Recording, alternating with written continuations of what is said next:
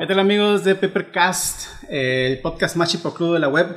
Buenas noches, bienvenidos a una transmisión más después de estas mini vacaciones Trabado. que están apareciendo por aquí. Parece que estamos trabados y le voy a pasar la voz a el limón agrio en lo que me levanto a hacer la de- destrabada. Limón, adelante. Pinche Juan no puede hacer las cosas bien nunca, ¿no? bueno, ¿qué tal? Estamos aquí una vez más. Ya hace cuántos días que no teníamos, como tres semanas, ¿no? Que no hay podcast. casi el mes. Casi el mes que no hay Sí, podcast. que no, no habíamos podido eh, pues tener el podcast por causas de fuerza mayor. Sí, de- y de hecho yo tengo ya más como mes y medio que, que no vengo aquí con ustedes. Eh, también pues yo me enfermé, ¿no? De, de lo que todo el mundo se está enfermando ahorita. Sí, la verdad que se puso un poco difícil el asunto. Ya estamos ahora sí, ¿verdad, Juan? Sí, ya estamos. Por cierto, otro detalle, te puso arquiatos en lugar de limón. ¡Ah, ese Juan! ¡Qué chingón! No, pero bueno, no, nos acompaña limón agrio, nos acompaña la tremenda Ivonne Green y por supuesto Gratos el Novatos y en unos minutos más adelante, mucho más adelante, tal vez arquiatos hagan una pequeña aparición. Me informan que está en la pastelería La Panameña comprándose sus siempre sandwichitos.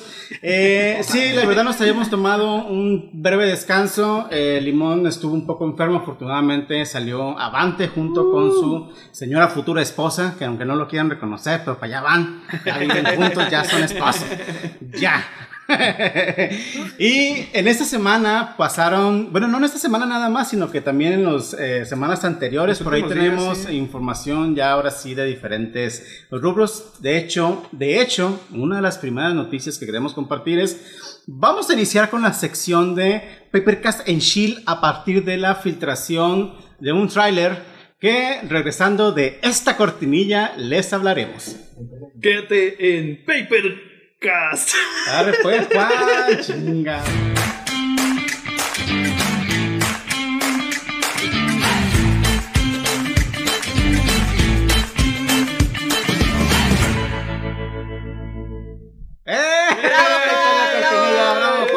Milagro que lo Eh, traes. eh, esto es nuevo, esto es nuevo, por eso Juan está medio, está medio dormido todavía con, con ese asunto.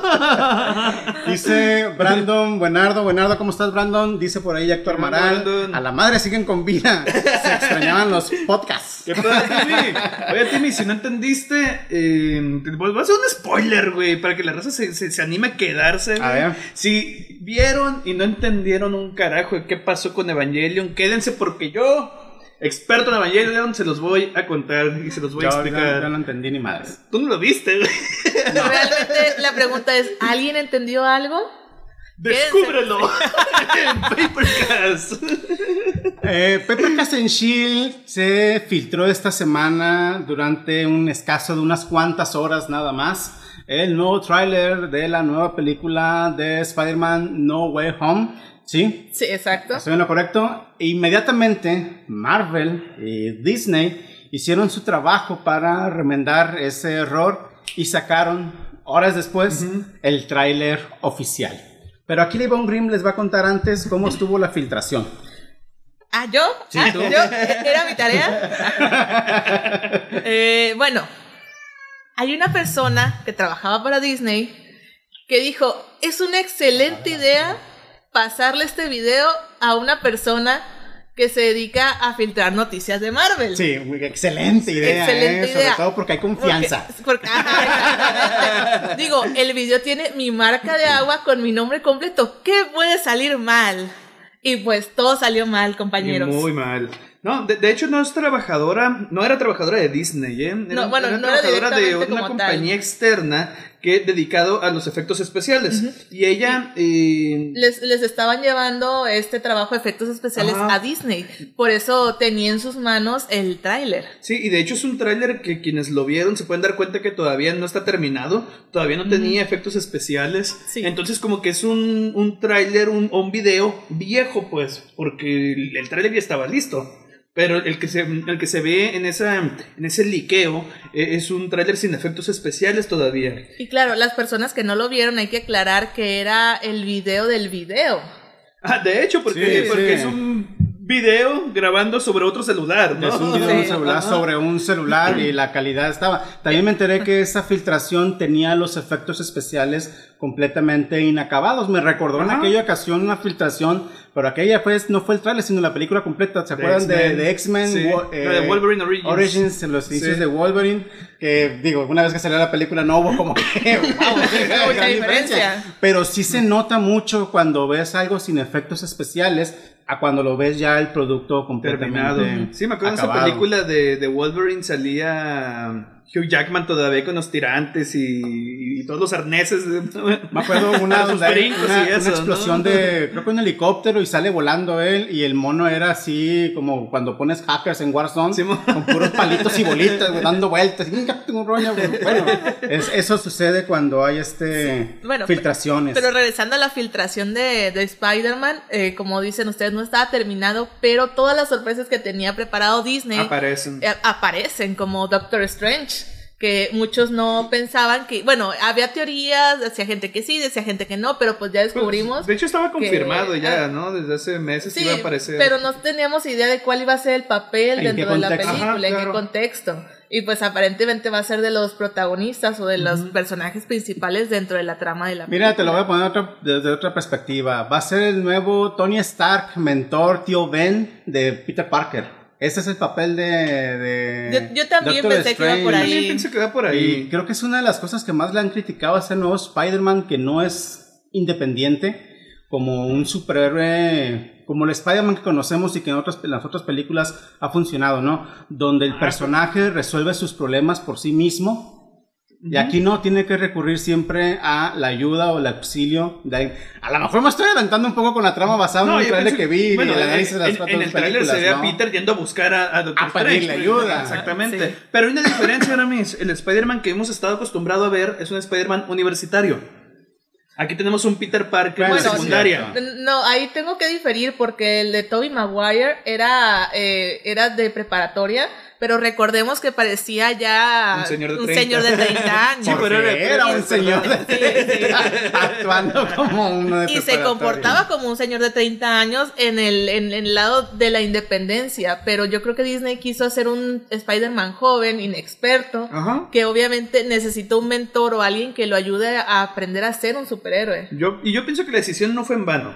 Todos sus actores de las primeras fases de- del MCU están viejísimos. güey. Necesitan gente joven Sí. para producirles un chingo de películas. La mayoría son de 45, 50 Ajá, años. para exactamente. Entonces eh, ocupan a los jóvenes para que empiecen a tomar las batutas también, ¿no? Pero bueno, regresando al, al, al liqueo antes de que demos nuestras opiniones del tráiler, porque la neta, yo sí emocioné al verlo. Eh, pero volviendo a la filtración, eh, pues la, la- la chica esta se llama, de hecho, no sé si es su nombre o es un nombre en internet nada más, eh, Wasila Lamauchi, no sé cómo se Sí, pronuncia es canadiense. su nombre, sí, es un nombre francés, pues, franco-canadiense. Eh, y resulta así como les contó Ivonne, que hagan de cuenta que yo soy ella, ¿no? Y se lo muestro a Ivonne. Ivonne Tenemos dice, confianza. A huevo, mira, Aramis Washa. Y Aramis resulta que lo subió a internet. ¡Ea! Pero no sabemos quién, no, sabemos si fui yo, si fui Ivonne o si fuera Aramis. Decidió que era buena idea ponerle sus nombres eh, a- a- al video que se iba a subir. Entonces, inmediatamente se supo quiénes filtraron eh, el. Bueno, El- se el supo de las primeras dos personas. Se supo de ella Sí. y del otro sujeto que no recuerdo su nombre, pero que eh, Superhero sí, sí, eh, ajá, teórico de los superhéroes, en- en- pero en inglés. eh, y es una persona dedicada a filtrar ese tipo de información. Entonces, él mismo dijo o, o quiso decir, yo no lo filtré, pero se lo enseñé a más gente. Entonces, pues, ahí Sí, está. es ¿no? lo malo, Sí. o sea, si tú tienes un contrato donde te piden confidencialidad absoluta y más en ese tipo de proyectos multimillonarios, lo mínimo que puedes hacer es aguantarte hasta el último segundo, tal vez, no sé, 20 minutos antes de que oficialmente se hace el tráiler, para que no se note el, el- el error, pues, porque sí, en este caso tengo entendido que ya está afrontando una, de, una demanda Sí, bastante sustanciosa, Sí. ella y la del y el tipo del portal este que, que ayudó a, a- ay, creo que también todos aquellos portales, canales de YouTube que compartieron la versión eh, chafa. No, la versión este sin... Ah, también sin- te están teniendo Sí, consecuencias. algo así en- en- entendí hace eh, en algunos videos que estuve viendo información antes de entrar al podcast y dices tú, órale, o sea, tanto Disney como Marvel, pues yo creo que es más cosa de Disney, no se toman en, en- a, a A juego bien a ver a juego cosas. este, ese tipo de faltas al contrato que seguramente ella tenía. No, y, y no solamente la demanda, eh, todas estas personas ya perdieron su trabajo, su credibilidad, prácticamente para- su, toda su carrera en la industria está destruida. Van a, como dice Lee, va- van a batallar mucho para volver a encontrar trabajo dentro del medio. Ya nadie va a confiar en ellos. Sí, no, ya. Sí, de hecho. Perdieron completamente No, y- y- la y confianza de, las eh, eh, empresas. especialmente ella, ¿no? Porque ella no, no se dedica al chisme, no se dedica al difundir ese tipo de información. El otro fulano probablemente sí vaya a conseguir trabajo en lo mismo. Al final de cuentas logró su cometido, ¿no? A eso se dedica. A eso se dedica. A filtrar. Eh, lo que sí es que sí perdió un, un trabajo porque estuve investigando y este teórico de los superhéroes resulta que trabajaba en colaboración con un medio, no sé qué es, eh, que produce podcasts. Entonces, eh, inmediatamente, eh, este medio, no recuerdo ahorita el nombre, pero dijeron, ¿saben qué? Él sí trabajaba con nosotros. Él lo filtró, nosotros no tenemos nada que ver con esto y ya no trabaja con nosotros. Se deslindaron Se completamente. deslindaron que te vaya y, bien. lo corrieron totalmente. ¿Por qué? Eh, porque a pesar de que es un... eh, estuve investigando, son podcasts precisamente de... Pues más o menos como... Bueno, cerquita, nos llegan un poquito abajo a nosotros, ¿no? En, en cuestión de los temas y las temáticas. que- Y de los viewers. de las temáticas que tratamos aquí en, en Papercast, ¿no? Así de mm, cultura general, cultura pop. Eh, pero en, en- en su, ¿cómo se dice? En su informe que dieron, Ajá. eh, Venía ahí el... venía y, y no, y dijeron, nunca hemos filtrado y no lo vamos a hacer. Entonces, si esta persona lo hizo, pues bien por él, pero aquí no. Ahora, ¿qué significa para, por ejemplo, la película de Spider-Man, para eh, todo el esquema mercadológico que había detrás previo al estreno, al estreno de la película, esta filtración? Significan muchas cosas interesantes, este, porque normalmente lo que hace Marvel y Disney a la hora de estar sacando los trailers, no sé si la hayan, hayan puesto atención en los últimos años que se ha empezado a usar este estilo, van soltando teasers, ya no son trailers, Ah, sí. sino Sí. teaser 1, teaser 2, teaser 3 durante los primeros dos meses. Luego empiezan a sacar trailer 1. Y conforme van sacando los trailers, van sacando por aquí y por allá información, ¿no? Entonces, al haber la filtración, se vio obligada la compañía a sacar el trailer final, entre comillas lo voy a poner porque no está oficialmente dicho que ese era el trailer final. No, de hecho, no. Este, pero lo que sí impacta es que desde el primer tráiler salga tanta información alrededor de la cinta. Oye, ¿cuántos personajes vemos que existen en este tráiler? Confirmados, Doctor Strange, obviamente toda la vieja escuela de Spider-Man, eh, de enemigos aparece eh, oficialmente el Doctor Octopus. de manera muy clara vemos a muy, Octopus, muy clara Octopus, al- los rayos amarillos de Que te dan a entender Electro, que Electro. pueden dar a entender por ahí. No, yo no diría que se dé, pero sabemos que va a estar porque está el, el- actor entre la lista de. Y un de chingo de raza en YouTube ha dicho que también aparece el arenero o Sandman, como lo quieran ver, porque aparece la arena por ahí, de que es que el arenero era en el 90. Aparece Este, también el, el- la bolita del duende verde, Sí, la una bomba. Aparece la bomba del duende Y la verde. voz. Y la voz, Ah, la sí, risa, la la risa. Sí. Y otros dicen por ahí que aparece también Venom. En una escena donde lo ataca a través como una especie de ventana De o hecho, portal. hay una parte ahí Y en no la que dicen si es dicen Venom si es o Venom es el o lagarto. lagarto. Uno de esos dos. Ahora, la película parece que está inclinada al asunto de los seis siniestros y todos los personajes que hemos mencionado hasta ahorita son miembros de esos seis siniestros. Nada más faltaría eh, el King Pink para, eh, para tener todo ya el merequetengue de de, los seis eh, siniestros, hace ¿no? muchos Y meses. quizás Pink- King Pink no sale porque sea el villano final. Es si lo, lo que te iba a decir. Es lo que te iba a decir. Que yo pienso que es el villano final. Y es que no quiero dar más spoilers, no voy a dar más spoilers, pero hace varios meses se filtró supuestamente el guion. Órale. No hablaban de Kingpin, pero sí hablaban de que había un villano final. Eh, y todo lo que se filtró en ese supuesto guion lo vimos en el tráiler. Aparece la gran parte de lo que supuestamente Sí. va a pasar, aparece en el tráiler. Al menos hasta la primera mitad de la película. Sí, eh, aparece. De la película Sí. que va a durar seis horas, yo creo, ¿no? Para contar bien todo este desmadre que están contando, ¿no? No, pero hablando de eso, ¿qué te pareció a ti el tráiler? Yo soy fan de Spider-Man, lo era desde niño, creo que muchos, muchos somos. Eh, para mí Spider-Man, yo creo que ya ves que luego se dice que Superman es uno de los héroes más famosos o el más famoso, o Batman, ¿no? Creo que de parte de Marvel es el único que realmente siempre les hizo competencia a estos dos De grandes superhéroes reconocidísimos a nivel internacional. Era Spider-Man. Y hoy por hoy creo que Spider-Man es uno de los, si no el más famoso, por lo menos de los más queridos. Precisamente porque es uno de los pocos al que se mu- demuestra siempre una cierta vulnerabilidad humana. Es un morrillo tirando telarañas y tratando de defender lo que puede. Y siempre termina madreado, no como Superman, que el vato ni el pinche rolito que usaba antes, ni se despeinaba el compa, ¿no? Parecía Steven Seagal de los superhéroes.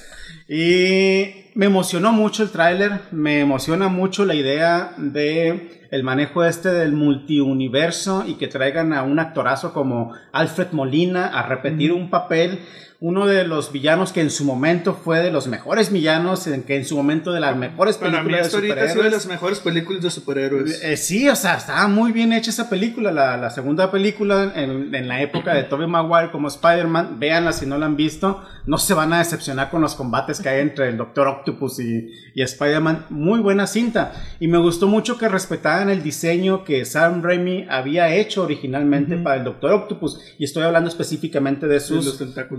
Brazos tentáculos, porque a lo largo de los años, tanto en los cómics como en animaciones, como en videojuegos, los tentáculos normalmente cambian mucho Ajá. el diseño, y aquí no. Y eso me gustó mucho. No, ¿no? pues aquí nos demostraron que es el Es el mismo, Doctor Octopus. Octopus. Exactamente. Que no hay un cambio, ¿no? No hay un cambio. Eh, es el único que, que me, que me llama la atención. No me gustó eh, que contaran tanto de cómo se va a involucrar Doctor Strange, aparentemente. Eso sí espolearon demasiado en el tráiler, creo yo. Hubiera sido más interesante una especie, no sé, más un cameo del Doctor Strange en el tráiler.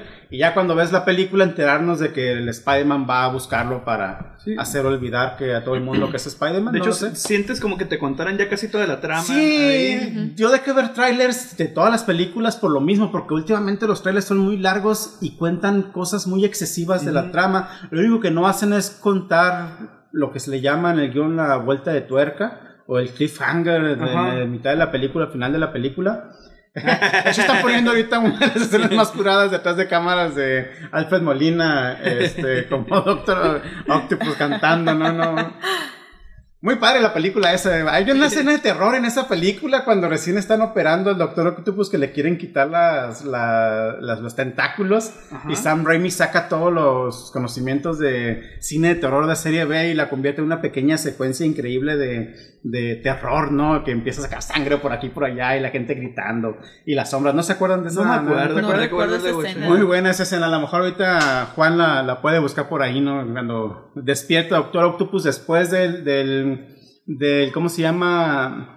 Del accidente que tiene que le deja las, las, los tentáculos puestos ya este por siempre porque se le soldan en la, en la columna vertebral y lo quieren operar para quitarse, no saben cómo y empieza esta secuencia de, de terror eh, que hay por ahí, ¿no? A ver si ahorita, ahorita la ponen. El trailer me gustó, te digo, eh, Obviamente voy a ir a ver esa, esa película, voy a esperar a que salga en Disney Plus seis meses después. En acierto saben más o menos igual, pero no voy a pagar 300, 306 pesos por esa. Estoy esperando que se estrene la de Black Widow ahora el 20 no sé qué de, de agosto para verla y decepcionarme. Pero pasó el 24 de agosto, ¿eh? ¿Eh? Ya pasó el 24. Que acá Estamos como hoy. 28, creo.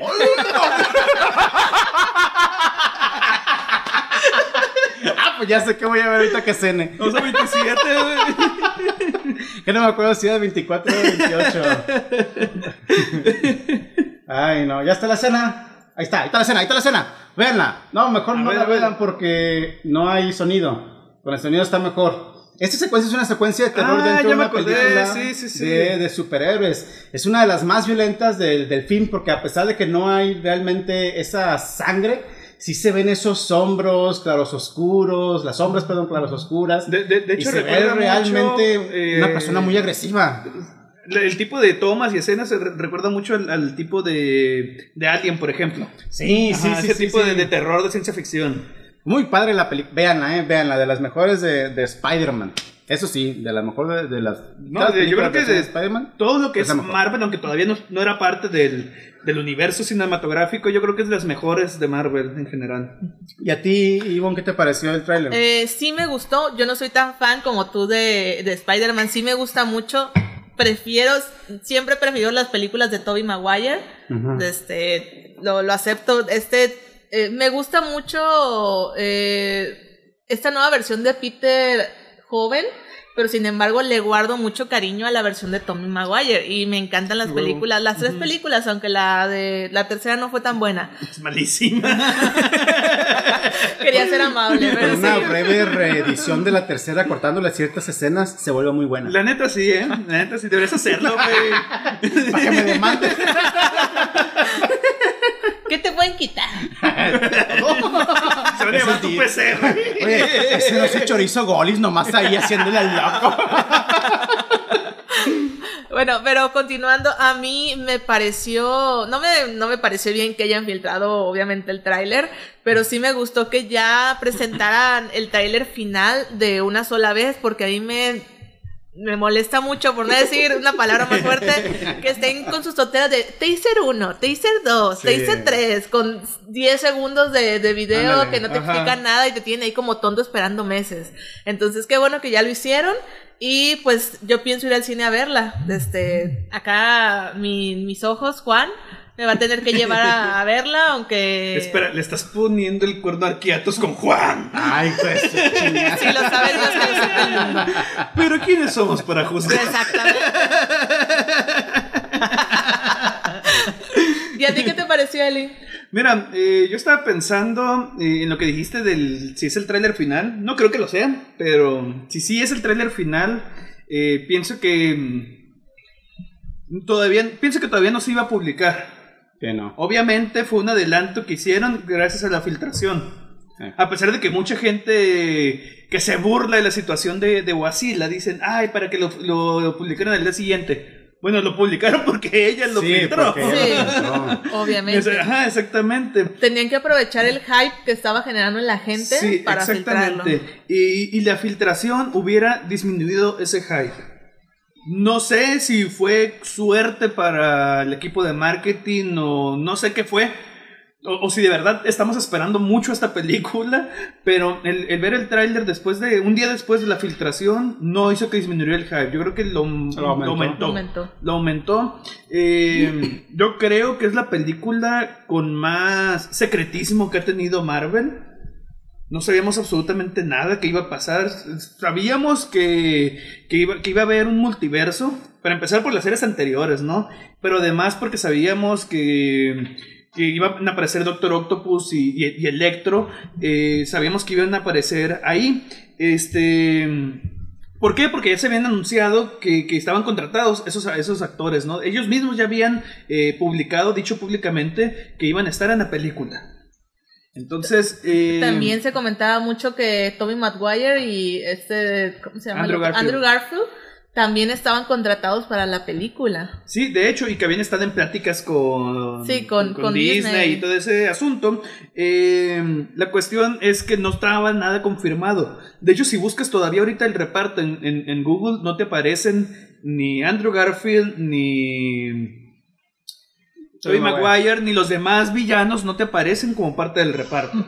Bueno, pero no Sí, ha sido claro la que no. primera vez que en una película no ponen el nombre de un actor para que la gente se sorprenda. En Seven, con el actor Kevin Spacey, spoiler Ujú. alert, no aparece en los créditos, ni tampoco en los créditos de las películas. ¿Por qué? Hasta el crédito final, hasta después de la película. ¿No la has visto, Seven? Sí, sí, pero ¿por qué? Digo, ¿por qué? Ah, pues porque era... Más era el... Era la sorpresa. Era la sorpresa. Era, era la sorpresa. O sea, cuando tú contratas a, a un actor de carácter para y empieza la película y han pasado 10, 15, 20 minutos y el actor no aparece y dices, ah, ese culero es el villano.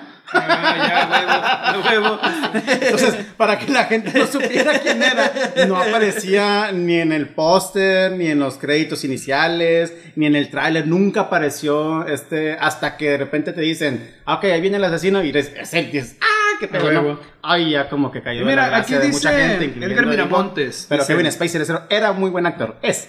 No, sigue siendo, güey, sigue siendo. Sigue siendo. Pero ¿quiénes somos para juzgar otra vez? no, él sí lo juzgamos. Eh, bueno, le dice Edgar Miramontes que él no va a creer en el Spider-Verse hasta que lo esté viendo, hasta que en la pantalla, en el cine, aparezcan los tres Spider-Man juntos. No, dice el Spider-Pig. El cerdo Ah, araña. El cerdito cerdo araña. El cerdito No, araña. no, y- y- para allá voy. No creo que esta sea la película del Spider-Verse. Sí, yo tampoco creo. Ah, bueno, es que ya hubo una que es la película animada, buenísima, por cierto. Por cierto. A mí me encanta esa película animada Sí, de Spider-Verse. Eh, y precisamente por eso no creo que esta sea una película sobre el Spider-Verse. Van a aparecer unos cameos ahí. No, pero todo. aquí es una probada. Yo creo que después viene la película del Spider-Verse. Y recordemos que Spider-Verse viene de un evento en los Sí. cómics eh, que se popularizó con los cómics. De, de hecho, De hecho, creo que se popularizó mucho con la, con la serie animada en para los allá voy, 90. justamente Sí, para allá voy. Muy buena yo esa tengo serie. más marcado la Sí, serie de los sí, sí. 90. Es que se puso de moda con los cómics porque hubo este evento reciente que fue por ahí del 2013-2014 en el que eh, aparecieron cientos de Spider-Mans. Ay, muy buen cómic, Ajá, por no, de hecho sí es un muy, Es muy, muy buen muy buen evento y a raíz de, de- de este evento eh, aparecieron varios Spider-Man que siguieron con su propia serie en individual. Por ejemplo, el, el Spider-Man Noir, el que está Ah, en sí. blanco y negro, Sí. eh, tiene su propia serie de cómics y, y- y están padres de hecho. Creo que Spider-Man también fue de las que Sí, tuvieron como su hype a partir de, de ese evento. De hecho, eh, no se acababa el Spider-Verse cuando ya se estaba publicando Spider-Gwen. Y, y yo creo que es un personaje que a huevo va a entrar en, los, en el- en las películas. Por eso te digo, no creo que sea la película del Spider-Verse. Es como una introducción a, a- a ¿Y- esto. ¿Y crees que vaya a ser Bryce Dallas Howard quien la interprete a la Gwen en Spider-Gwen? Era, No, era la sé, Gwen sí, sí, sí, Stacy de... O también la Felicity Jones, que fue la que le hizo en, en, en- ¿cómo se llama? Con, en la época de Andrew Garfield de... de- A, a mí me gustó ella como, como Gwen, ¿eh? Sí, estaba muy bien. Y, y bueno, para allá voy, justamente a lo que mencionabas de la serie de los 90. Yo, a mí me gustaba mucho esa serie y yo creo que mm, los episodios en los que aparecían todos los, los, los Spider-Man eh, son de los que más me llamaban la atención, los que más me gustaban, porque no sabía qué carajos estaba pasando. Digo, yo cuando veía esa caricatura que haber tenido a lo mucho 10 años, no entendía por qué había un putero de Spider-Man. de hecho, creo que Eh, menos, sí, porque sacó somos de la misma onda. edad Ajá, y yo lo sí, veía menos. como a los 6 años. Ajá. Sí, habrán sido como en, los, como en el 99, ya están, mira. Eh, eh, como en el Nada más 99. son como algo 45 así. capítulos, ¿eh? Yo no sé Sí, cómo le hicieron hecho. para meter tantas Y, historias y- en, y está en, en tan pocos está en Disney. Plus, ¿eh? ¿Sí? Está en Disney Plus completa. De hecho, la que la quiero Muy ver. buena esa versión de esa serie, ¿eh? Eh, entonces, eh, son los capítulos que más me llaman la atención porque no entendía. Pero yo sé que perrón que hay tantos Spider-Man, ¿no? Y, y de hecho, en, en- en esta caricatura mezclan un montón, se meten con los X-Men, con los Cuatro Fantásticos, aparece Stan Lee también. Aparece- Ah, Hay un, todo un episodio de Stan sí, Lee. ajá, de hecho es parte de, de- de- de todo este es rollo. el episodio final de la serie. Ya no Ajá. la continuaron, la cancelaron. Y ese episodio donde sale Stan Lee que le dice la señora Araña, le dice, vamos a ir a continuar a buscar a la... Porque ya había fallecido para ese momento esta, la pelirroja, ¿cómo se llama? Mary Jane. Mary Jane. Dice, vamos a ir a buscar a tu Mary Jane, que sigue viva. Y nos quedamos esperando como el pinche gato GC que nunca regresó. Y entonces, respondiendo a tu pregunta, Ivonne, ¿qué me pareció el tráiler? A mí me fascinó. A mí me encantó, estuve emocionado así, viendo el tráiler. Hay cosas que no me gustaron, como Aramis, no me gustó Eh. la parte del Doctor Strange. Eh, además que ese papel lo tendría que haber hecho Mephisto. Que si lo hubieran introducido en. WandaVision, eh, aquí pudo haber Aquí salido. que- quería mencionar esto porque hay muchas teorías que dicen que ese no es el verdadero, verdadero Doctor Strange, que es un Mef- que es Mephisto disfrazado de Doctor Strange. Ah, no sé. Que porque Doctor Strange en las últimas Ah, películas. Ha sido muy respetuoso con el tiempo, con la línea temporal, con todo lo que tiene que ver con cosas peligrosas. De hecho. Y que ahora simplemente porque Peter le dijo, oye, échame la mano, ayúdame. Le dijo, Simón. Ay, Y le guiña el ojo, ¿no? Además. Lo puede ser, es una buena, es una buena teoría. Oye, pero ¿qué les parece si antes de continuar con Papercast and Shield hacemos un paréntesis Ah, ok, ok, ok. de Insert Coin, porque la neta se me está viendo un tema ahorita de Insert Coin que quiero que quiero Ok, comentar. entonces, eh, Juan, corre el intro de Insert Coin, por favor, para pasar a la sección.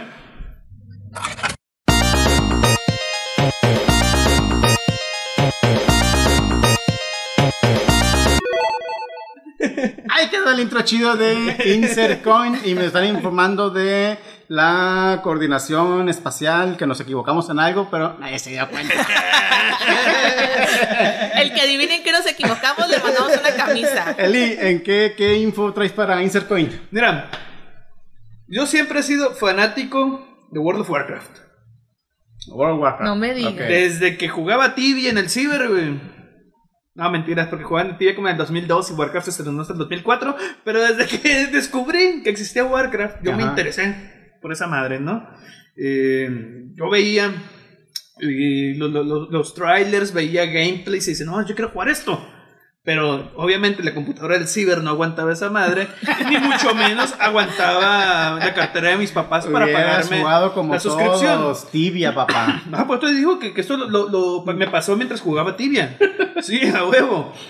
Entonces, eh, tengo conociendo y siguiendo el universo de Warcraft desde. ¿Qué son? Tengo 28 años, al menos unos.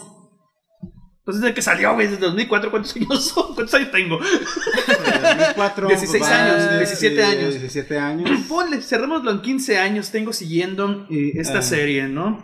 Eh, lógicamente, cuando la primera vez que lo pude jugar fue a través de servidores pirata, que antes era más fácil eh, jugar en servidores pirata, eh, hasta que pude pasarme al oficial, que ya tuve dinero para pagar mi membresía mensual, y total que pasé horas y horas jugando World of Warcraft. De hecho, hasta la última expansión, que ya por cuestiones de tiempo, de trabajo y porque me traumé con Overwatch, no podía jugar eh, esta madre, ¿no? Y de hecho, esa es otra. Overwatch es tal vez mi juego favorito en este momento. Y es por eso que he estado tan metido en qué carajos está pasando con Blizzard. Con todo este asunto Mm. de, de la demanda que recibieron, ¿no? De, de hecho, yo hubo un episodio en el que ustedes hablaron, ¿no? Sí, De- hablamos de la demanda. Un pequeño resumen. Eh, el estado de California está investigando a la compañía Blizzard por haber acosado sexualmente y de, de manera laboral, mm, sumado a también otras demandas de racismo entre la mayoría personal femenino y algunos hombres dentro de la compañía. Se investigó durante dos años y ya tienen las pruebas suficientes como para, para proceder a la demanda legal. juicio. Ajá, Ujú. proceder al juicio. Eh, y ya. O sea, es el resumen súper rápido. Resumen Express. Y bueno, eh, el actuar de Blizzard no fue el mejor. Lo primero que dijeron fue, eh, no es cierto, aquí no pasa eso. Hasta De- que los empleados deben decir, eh, no mamen, sí pasa eso aquí. De hecho, me, me- me dio mucha risa porque se pusieron en el papel de víctima de "Ah, ¿cómo es posible? Ajá. O sea, pero si nosotros les dimos todo. Ah, eh, sí, y no, de víctimas no tienen absolutamente nada. Se consintieron muchas de estas acciones por parte de sus empleados. Y muchos directivos sabían lo que pasaba y no hicieron absolutamente nada. Prácticamente Entonces, todos los eh, lo que eran jefes de departamento, encargados de recursos humanos, gerentes, hasta, no sé, me atrevo a decir hasta CEOs Ajá. de la compañía eh, estaban enterados de esto. Ah, Creo que hasta ahorita no ha salido nada sobre ningún CEO que haya incurrido en estas prácticas, pero definitivamente sabían, Sabían que estaba sucediendo. Eh, y bueno, como leí en un, en un tweet en algún día de la semana, eh, me encantan los juegos de Blizzard, pero creo que es la mayor compañía en este momento que merece una bancarrota. No solo por lo que está pasando. Quiero aclarar en eso. No quiero juzgar todo esto, todo este trabajo, eh, únicamente, eh, y, y no quiero reducirlo ni, ni- ni nada, eh, únicamente por este rollo de la demanda. Digo, se puede reestructurar toda la compañía, que, que se Que juzgue hecho- los que, que, pagan los que tienen que pagar. Eh, pe- pues sí, como tú dices, se puede reestructurar y de hecho ya se está haciendo porque Ajá, el director de la de Blizzard, lo de- bueno, él renunció, lo renunciaron. Renunció. Sí, lo Es como cuando renunciaron. suicidan gente. Sí. lo renunciaron. Y pusieron ahora dos personas a cargo de la compañía, una mujer y un hombre, y se supone que están haciendo un montón de reformas dentro para acabar con estas Que prácticas. también se me hizo una mamada. Fue como que, ah, vamos a poner una mujer. pero nombre por si acaso. La neta, así lo vi yo, güey. Sí, puede ser, puede ser. Eh, pero bueno, eh, no solo te digo por, por esta cuestión de la demanda de que merezcan la bancarrota, sino porque han sido sumamente ingratos con sus fanáticos. ¿Por qué?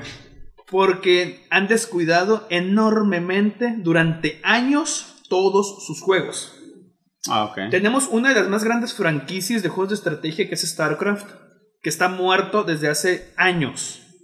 Oye, sí, ese es de ellos, de Sí, Blizzard. es de Sí. Blizzard. StarCraft es de, es de Blizzard. Sacaron StarCraft 2, revivieron la franquicia con StarCraft 2. Llegaron varias eh, expansiones y de repente, ¡pum!, se acabó.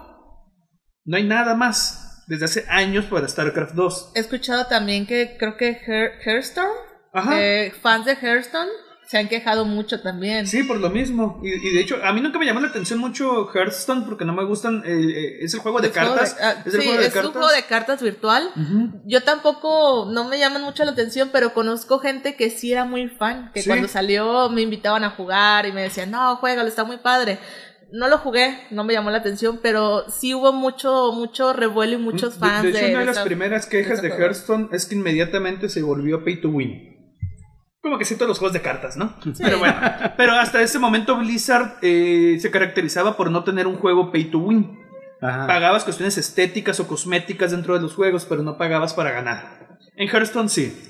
Otro juego que sacaron para darle competencia a League of Legends, que es el Heroes of the Storm, está muertísimo también. Lo descuidaron, no les dan mantenimiento, están desbalanceados. Y lo mismo sucede con Overwatch, que también ya desde hace como dos años eh, no, no hay un, un- un parche con contenido de, de historia y de cosas así. Han metido un personaje y desde entonces no han metido nada más que puras skins, un mapa pedorro y nada más. Supuestamente porque viene Overwatch 2. Es lo que te iba a mencionar. Su excusa era Overwatch 2, que ya se estaba acercando la fecha en la que iba a salir, Ajá. pero pues. Pero Overwatch luces. 2 se anunció hace dos años.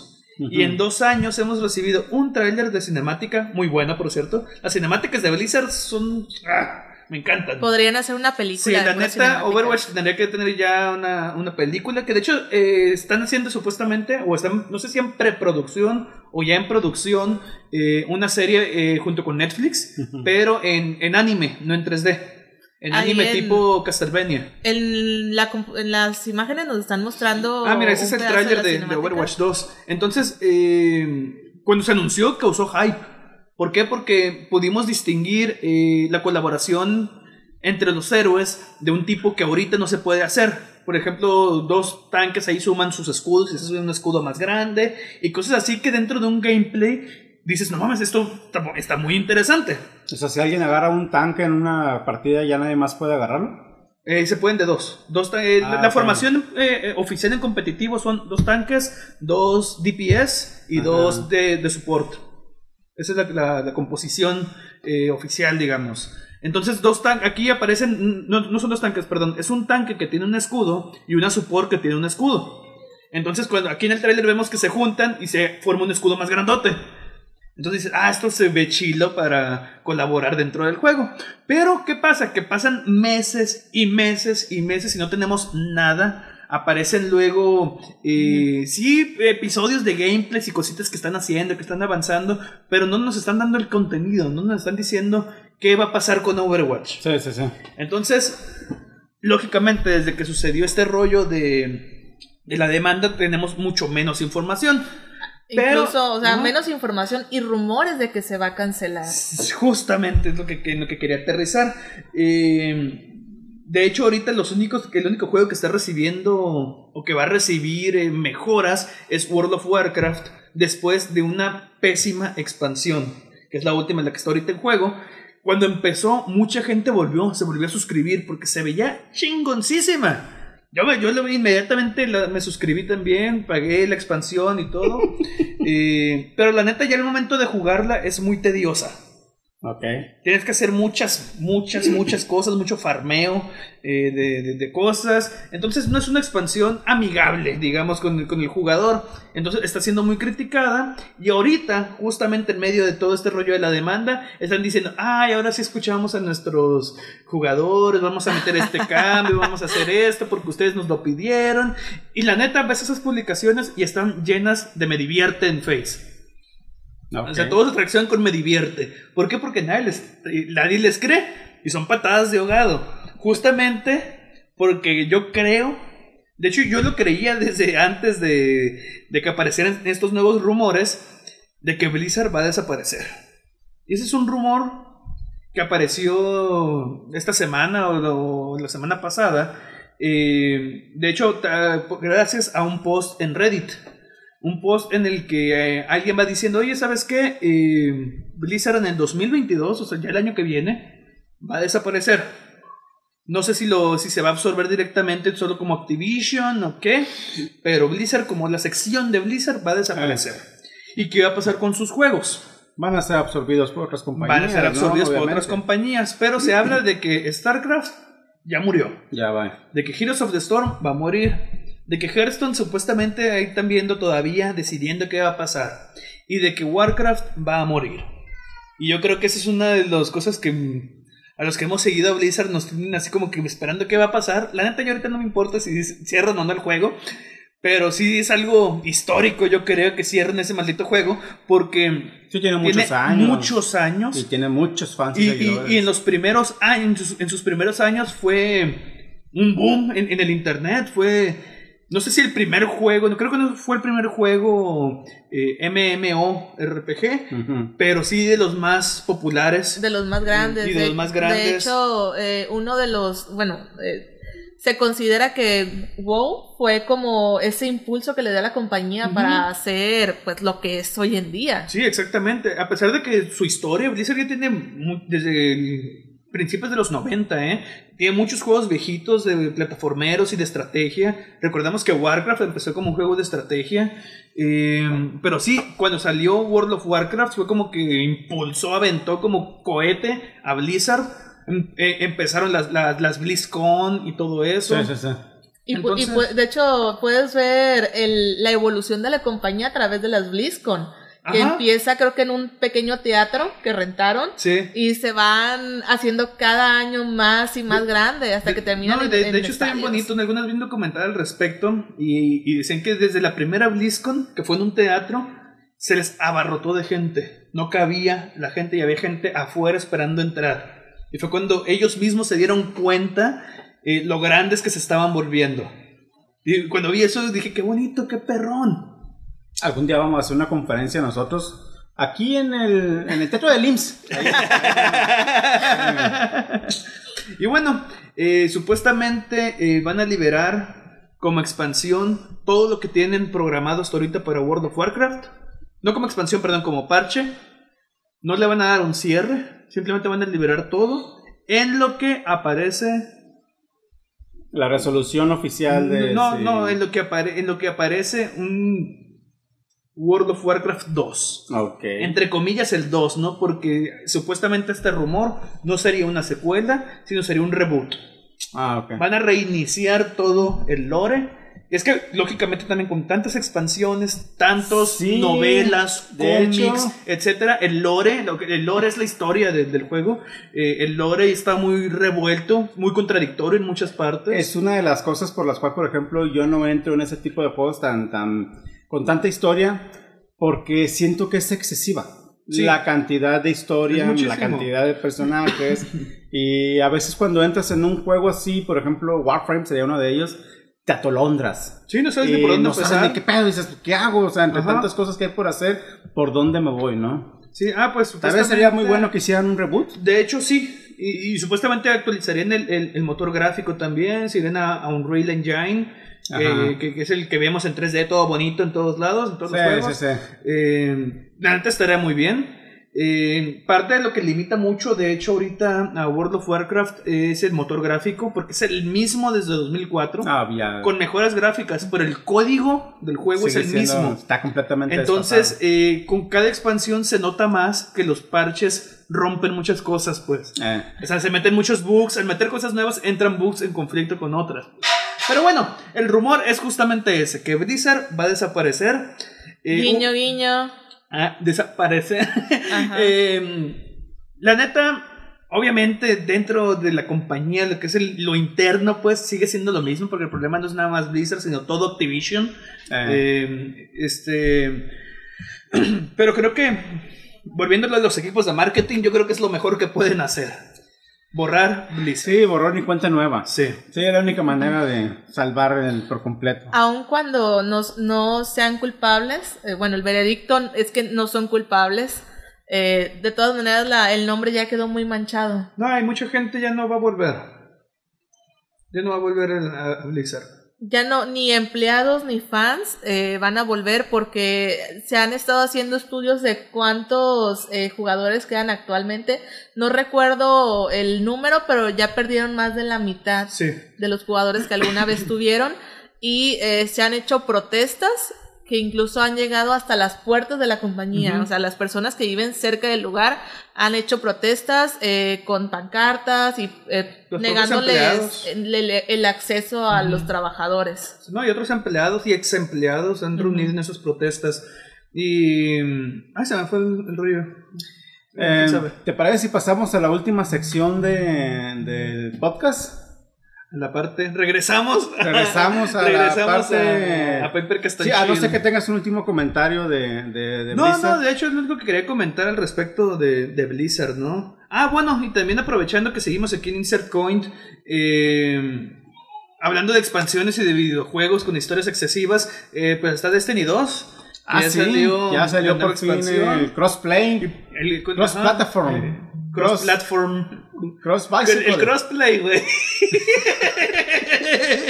Ah, es que es cross gen la otra con la nueva generación. con Ah, es cross gen, puede- ajá, que puedes sí. jugar con la anterior. No, bueno, no. ya puede jugar la raza que tenga el Destiny en Play 4, Play 5, Play 3, Play 2, PC, Xbox y Guantanamera. Todos esos ya pueden jugar, ¿no? Sega. Ya. Sega Genesis. Super Nintendo. Sí, ya hay crossplay en Destiny 2 y bueno, estaremos planeando ahí a ver si comenzamos algo interesante por ahí. Algo interesante entre Limón Agrio y Gratos Gaming en sus canales de videojuegos. Vamos a ver, está jugando ahí a ver qué tal. ¿Qué tal se siente la... Mira, Destiny para jugar online con tus amigos, la neta es un poco nefasto. Porque normalmente lo juego con mi carnal, el juego ese, y siempre que estamos jugando, nunca funciona el chat de voz del juego. Tienes que ir por medios alternos, ya sea por la plataforma de PlayStation eh, Plus Network o ya sea por Discord, cosas por el estilo. Entonces, Yo pensé que ibas a decir a que era nefasto por jugar con tu hermano. él es malísimo en todos los juegos que tú le pongas. El vato Le por aquí por allá, sí. Mata paredes. Mata paredes, cosas, ¿no? Mentiras, amor. No, era broma. No, no, no. eh, eh, a veces eh, no funciona bien. A veces es un poco torpe a la hora de. eh, por ejemplo, si tú estás en la tierra, en la tierra social, y el otro está en el espacio, uno no puede entrar con el otro porque la sala ya está llena y te tienes Ah, que ya, salir. Es un desmadre a veces para, para contactarte con tus amigos dentro del el juego eh, multiplayer, ¿no? Online. Ahora hay que ver, hay que probarlo antes de hacer un en Sí, vivo. claro. O hay que irnos de lleno el en vivo para Ah, en vámonos. Este, ver cómo va a funcionar este crossplay tan esperado de uno de los juegos curiosamente queridos, pero que creo que nadie. Yo no le entiendo ni madres la historia, ¿eh? Nunca le he puesto atención y mira que lo tengo jugando desde que salió la primera vez el 1, hace como 6 años creo que Es que fue mira, eso, ¿no? yo- yo creo que es de esos. 7 años. Es de esos ¿Y no su madre? ¿El primero salió hace 7 años o el segundo? No, el primero. Ah, El eh, segundo hace 6 años. Yo, yo- yo pienso que de esas historias, no, perdón, de esos juegos eh, donde la historia no es lo importante. Donde Pues lo según ellos importante, sí, güey. Madre, lo importante es intentar directamente los chingazos, güey, eh, como es la tendencia. es aparentemente, prácticamente como juegos cualquier nuevos, ¿no? shooter en primera persona. Eh, Halo tiene una historia muy profunda. Pues también el Destiny, papá, pero no te has dado cuenta. ¿Sabías tú que hay dos personajes este, de la comunidad LGTB? Vean el video de Gratis Gaming.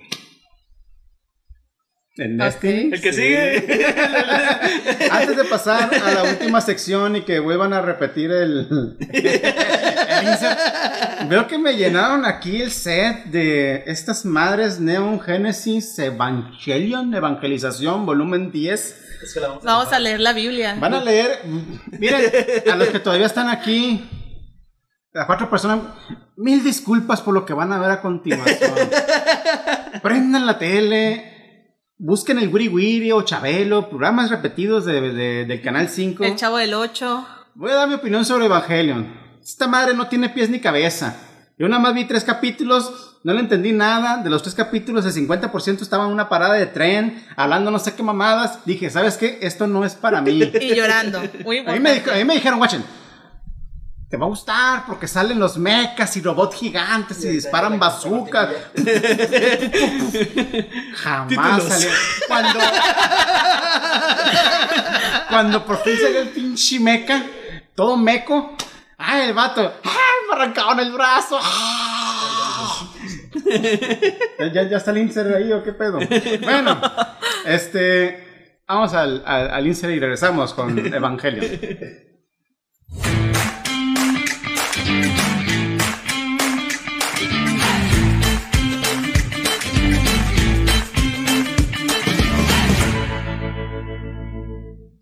Sí, este, tuvimos que detener ahí a Aramis, sus comentarios no, no, no, no- no representan lo que representa este podcast. Salió, salió un ganchito y lo jaló afuera del, del Comentarios xenófobos, racistas.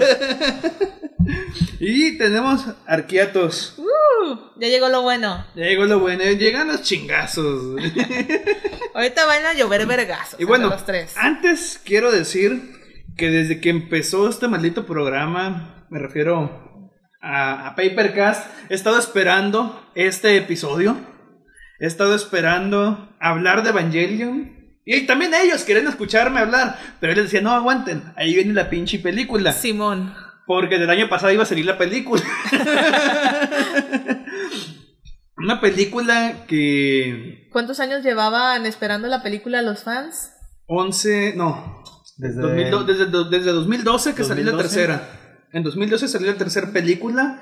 eh, entonces, ¿cuántos son? Nueve. Nueve. Nueve años. Nueve años esperando esta película y supuestamente desde el 2019 se iba a estrenar y se ha ido retrasando, retrasando hasta que el 2020, que ahora sí se iba a estrenar y llegó la pandemia, entonces se siguió retrasando, retrasando y total que se pudo... eh, Se logró. se logró, de hecho, no me acuerdo si fue en enero o en febrero que salió la película, pero únicamente en Japón.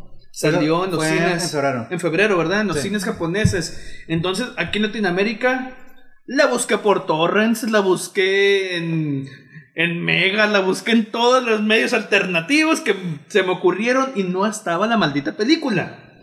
No puede ser posible que los japoneses sean tan rectos, güey. Tiene que haber japoneses piratas también, que la hayan liqueado. Y no. De alguna manera llegan los animes a Latinoamérica en esas páginas alternativas. O sea, no entiendo cómo no pudieron Sí. conseguir la película. No, Evangelion no salió.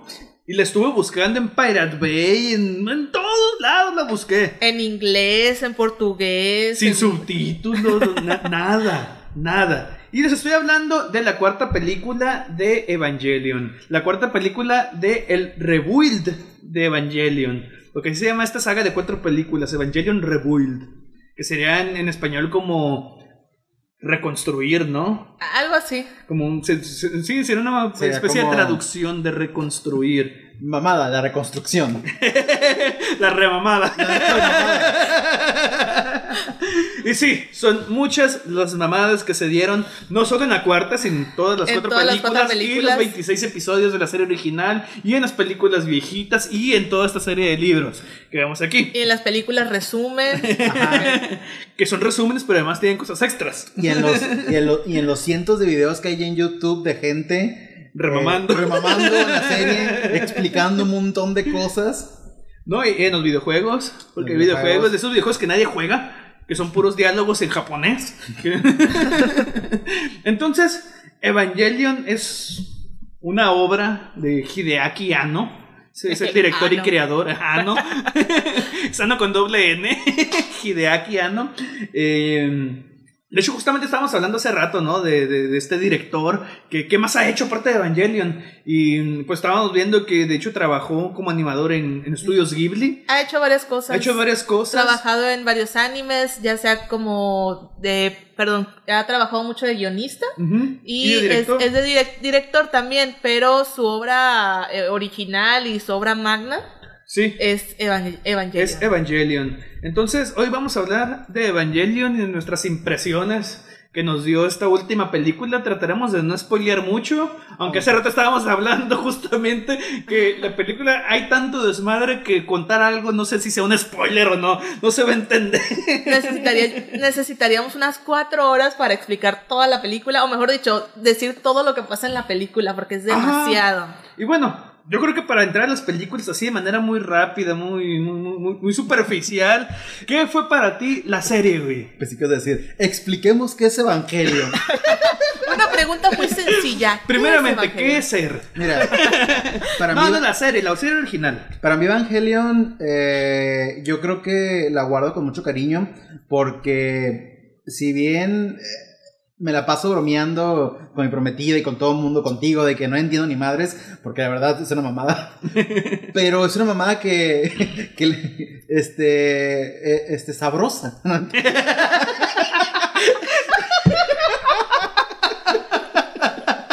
No, o sea. Aquí te ríes, amor. Ah, ok. Y tú, y tú lo escogiste. ¿eh? No, o sea, yo que ya, ya siendo serios. eh, la serie para mí, eh, aunque no puedo estar eh, de acuerdo en muchas cosas de cómo se fue dando, está dentro de mi top 5 de animes porque fue el primer anime que vi sabiendo que era un anime como Mm, tal. ya. A mis 14 años. Eh, Es muy bonito. Ese, prim- ese primer anime que viste consciente Ajá, que sí. estás viendo anime es muy bonito. Y la verdad, no sabía nada de, de Evangelion. Eh, un día que fui a- al inglés, un amigo me dijo, ten, de regalo de cumpleaños, de hecho, me dio dos discos de, de CD, o sea, para que veas de qué época es. No sé si llamarlo tu amigo, güey. Me dio dos CDs y en cada CD venían solo tres episodios porque era todo lo que cabía. Qué bonita época. Sí, qué bonita época. Era más, más sencilla. y ya, pues, este, empecé a ver Evangelion. Me gust- al principio, los primeros del episodio 1 hasta el 14, dejando lo que mi hermano dijo que era así, que no pasaba nada. Sí pasa un montón de cosas. Es un anime normal hasta esos episodios. Porque ya después se pone bien pinche loco. Bueno, es que recordemos que, que tu hermano es de la época de Dragon Quest, de los halcones milenarios, de, Cosas más de- de los simples. Thundercats que van a los, a los chingazos a los dos minutos, Ajá. Es lo que tu hermano esperaba, güey. Entonces, eh, cuando vi la serie, eh, pues la vi toda. Sinceramente no la entendí porque también yo creo que no tenía la, la madurez para entender en ese momento, ni ahora. Años después la volví a ver con el excepcional doblaje que tiene aquí en México, que hicieron en los 90. Sí, es muy la bueno. verdad, el doblaje es muy, muy bueno. Y la volví a ver, ya la entendí más, eh, porque también ya estaba más grande. Yo ya tenía como 20 años. Entendí mucho más. Y ahora que salen las nuevas películas, que la verdad yo solo había visto la 1 y la 2. Y este, como mi novia no las había visto, la agarré como excusa para poder ver las dos otra vez, ¿no? Entonces, ahora ya en, eh, si bien en- si bien la serie, las películas sí me gustaron, siento que ahora la entiendo, puedo entender un, un poco más hacia dónde va la, la trama y todo lo que Ujú. envuelve, porque estoy más grande ahora, soy más adulto. Pero aún así siento que la película, dentro de todo esto y lo que significa para Evangelion, me gustó hasta un 50% nada más. Te entiendo. Y es que precisamente como ya estamos más grandes y podemos seguir más tramas complejas, eh, hemos leído un montón de novelas y visto un montón de series y películas con tramas muy complejas, entonces yo creo que hemos madurado esa parte de poder seguir una historia. Eh, precisamente por eso es que nos podemos dar cuenta de que hay un chingo de mamadas, Sí. que las puedes quitar y la historia puede continuar exactamente igual. Hay un- infinidades de simbolismos en toda la obra, ¿no? Pero en las últimas películas hay tantísimos simbolismos que puedes quitar y no pasa nada. El problema yo no creo que sean tanto los simbolismos, porque si bien hay unos que sí son muy, eh, a menos que seas una persona que haya leído mucho sobre la religión cristiana, los entenderías. Hay otros que son sencillos de comprender, que ya son cultura hasta general y los puedes entender. Yo veo el, el problema que le decía al ver las nuevas películas, que un par- paréntesis para aclarar, hace poco yo vi la serie con mi hermana y vimos eh, esa famosa lista que vi en internet que cómo les, ver le- Evangelion. les puede ayudar mucho a cómo ver Evangelion. Y sí, es cierto, sí puede ayudarlos. Ah, de ¿eh? hecho, sí. Sí, de, ves la del capítulo 1 al 24, luego te saltas a The End of Evangelion hasta el minuto 1, 40, luego te regresas a ver los episodios 25 y 26 y luego terminas la película y ya empiezas con las nuevas películas re, Rebuild, Re- Rebuild. Rebuild. Sí, Rebuild, esas, esas. El caso es que yo lo vi de esa manera y sí lo pude entender un poquito mejor como dices, ya estamos un poquito más grandes, más maduros, podemos entender tramas más complejas, sí. Sin embargo, a veces tienes que tú como autor dar ciertas pistas o explicar cosas de tu obra, porque mucha gente no las va a captar ni a la primera ni a la segunda. Y el problema más grande con estas películas que yo vi es que es demasiada información. O sea, es mucha información que no te explican y aparte te la explican muy rápido porque solamente tienen, el- me parece que la más corta es de una hora cuarenta y las demás son como casi dos horas, las demás horas películas. La última es dos horas y media. Pero tienen, pongámosle, eh, entre una hora y media y dos horas para, eh, pues, explicarte muchas, muchas cosas. En lo personal, me hubiera gustado más que hubieran hecho la serie otra vez. O sea, que hubieran hecho unas tres temporadas, a lo mejor, o cuatro, ponle una temporada por cada película. Pero que fuera serie, pues no Pero que fuera serie, sí, para disfrutar más, porque llegaba un punto en el que tú estabas tan, eh, pues, que salía mucha información y estabas más preocupado por entenderla, por estar, ah, ok, pasó esto, por esto, por esto, por el otro, porque en la primera película salió esto y luego en la segunda te dieron una pista, que estar viendo cómo se agarraban a madrazos los robots. No, y de hecho es una de esas obras japonesas. Eh, no sé por qué a los japoneses les encanta eh, hacer este tipo de cosas en los que hay una obra en su totalidad y está dividida en muchas partes, ¿no? En este caso está dividida en serie, manga, películas, videojuegos, etcétera, ¿no? Me recuerda un poco, de hecho, a la serie esta de videojuegos de Kingdom Hearts. Donde la historia también es bien difícil de seguir la historia. Necesitas jugar hasta los juegos de 10 para poder entender bien toda la historia. Entonces no sé por qué a los japoneses les Me gusta gustaría, eso, me gustaría apelar a que les gustan las historias complejas, pero yo creo que tiene más que ver con el dinero. Yo también pienso Sí. que es Es, justamente es- eso. es más como, ah, mira, le quieres entender, pues ahora tienes que comprar un juego. Ah, le quieres entender el juego, pues mira, ve, compra el manga. Le Ajá, quieres entender al manga, pues sabes que vamos a sacar una nueva película para que la veas. Sí, Pues sí, exactamente. pero explícale eso a los fans acérrimos de Evangelion que creen, que se creen superintelectuales, como las que son fans de Rick and Morty, por entender, por, por creer que le entienden Evangelion. Ajá. No, mira, sin duda Evangelion es una obra que cada vez se volvió más compleja. Pero es que también. El anime, espérame, es que el anime es complejo, Sí. pero le puedes entender. Sí, es De hecho, incluso los últimos dos episodios, que son fonos, eh, aquellos episodios polémicos en el 96 que salió la serie, porque son dos episodios donde no vemos a los protagonistas.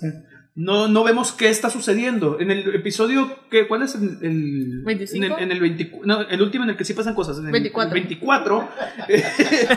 en el 24 eh, está valiendo madres todo. Sí. Y de repente en el 25 ve- vemos una serie de imágenes, flashes, recuerdos, eh, y- grabaciones, grabaciones. en vivo. Este, es muy, muy, muy Y- experimental, por y- así decirlo. ajá, el muy episodio. experimental y puros pensamientos.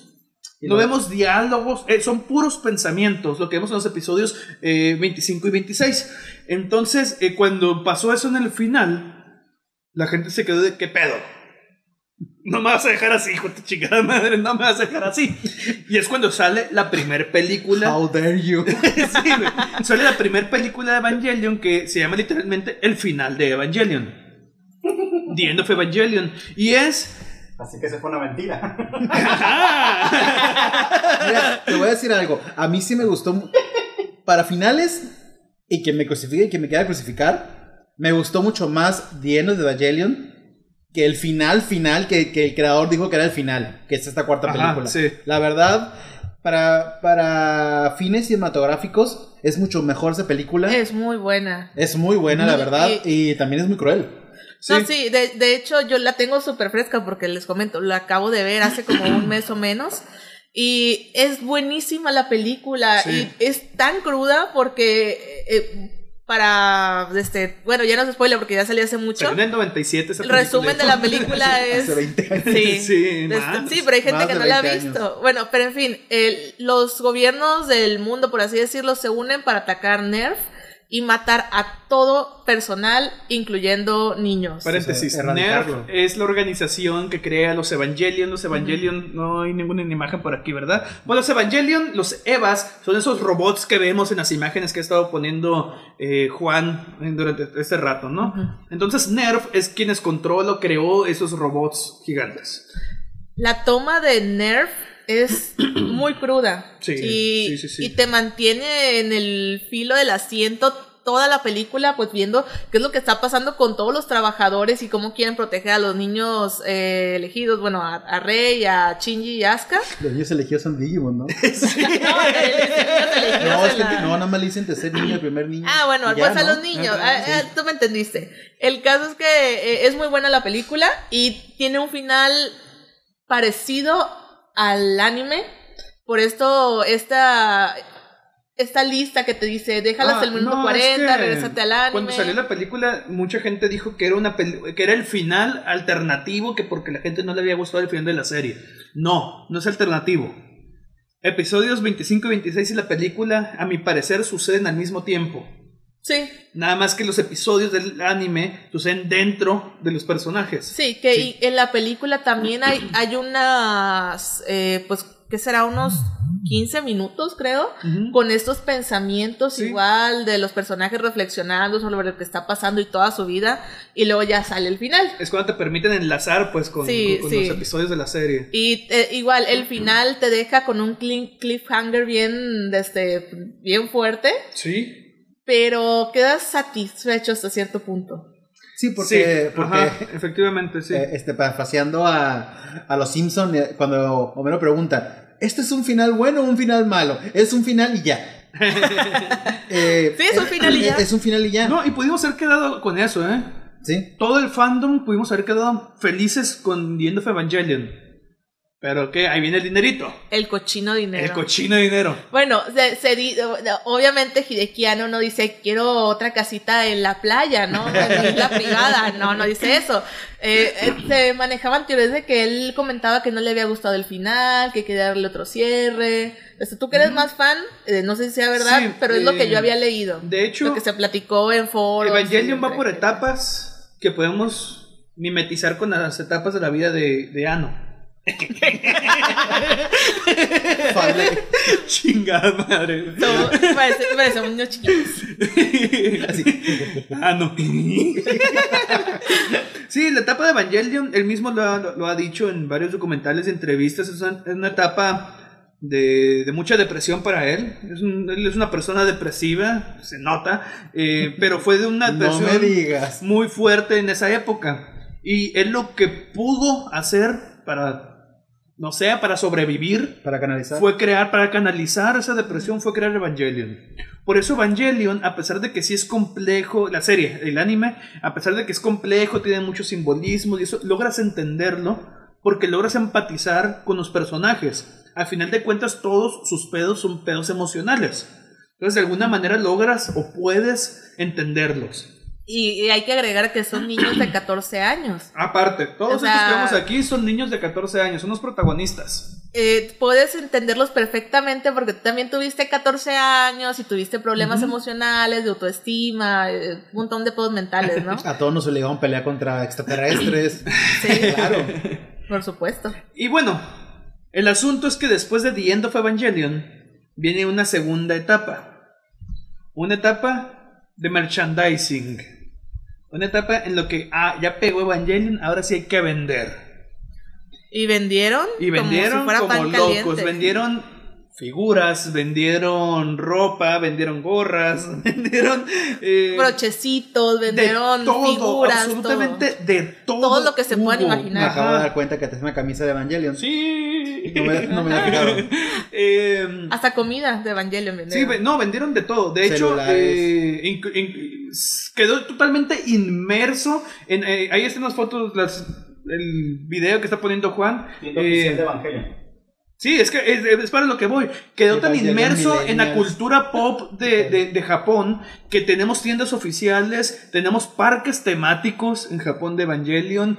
eh, eh, hay, hay vagones de- del tren. eh, no, no sé si es del tren bala o del metro, pero hay vagones que están rotulados como de Evangelion. Entonces está totalmente inmerso en la cultura japonesa ya. Y tiene que ver precisamente con que después de la serie se empezó a vender por todos lados, ¿no? Incluyendo esto que tenemos aquí, el manga. El manga vino después del anime. No es común eh, que veamos eso, ¿no? Lo normal es que primero sale el manga o la novela gráfica y luego sale el anime. Aquí no fue al revés, es un producto de la serie. Pero hay cosas interesantes. El manga no lo dibuja Hideaki Anno. Lo supervisa, como siempre supervisa todo lo de Evangelion, pero eh, él no lo dibuja. No sé quién es el autor, la neta. No sé quién es el autor. No me interesa la neta. Perdón, perdón, no me interesa sujeto japonés. Aquí viene arriba. Yoshiyuki. Yoshiyuki Sadamoto. Sadamoto. Es el, es, es eh, es el mangaka. Aparentemente dos personas lo estuvieron trabajando. Y lo interesante es que aquí se empiezan. Es, se repite toda la historia del anime, ¿eh? Del anime y de The End of Evangelion. Es todo otra vez.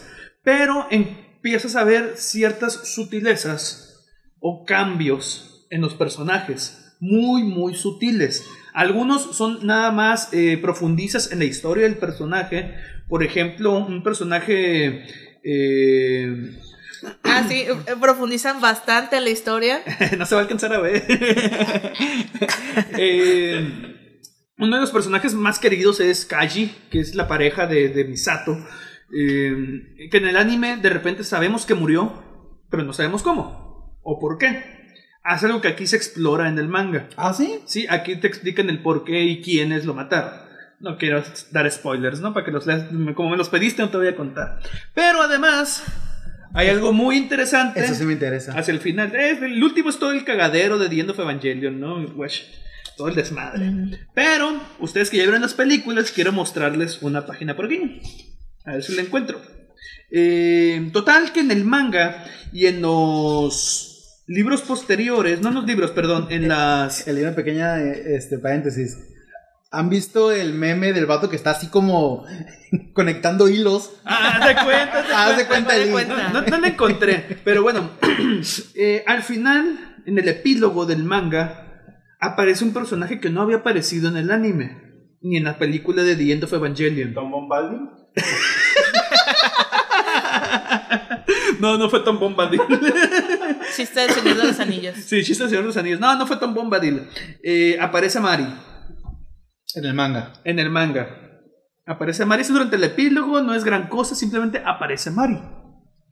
Entonces, en ese entonces, cuando sale eso, te quedas, ¿qué pedo? ¿Quién, quién es esta vieja? que debo preguntar, ¿quién chingados es Mari? Pero como no estoy entendiendo ni madres, No, no, Ma- no pregunto Mari nada. es un Siento que me personaje. voy a arrepentir de preguntarlo. Mari es un personaje que fue odiado por, No tien- por mucho tiempo durante el fandom. No sé por qué. Porque pasaron muchos años de la tercera a la cuarta película. Ah, bueno. Entonces es un personaje que parecía de relleno.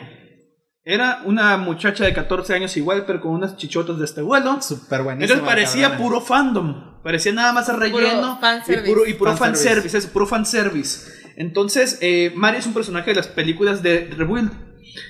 Entonces, no se sabe nada más de Mari en ese momento, ¿no? Cuando sale el manga. Pero aparecen videojuegos. De hecho, de PlayStation 2, nada más que salieron nada más en Japón. Como les decía, son Como videojuegos que, que nadie juega porque son puros diálogos RPG y cosas así. Eh, pero resulta que en estos videojuegos vas desbloqueando eh, información clasificada.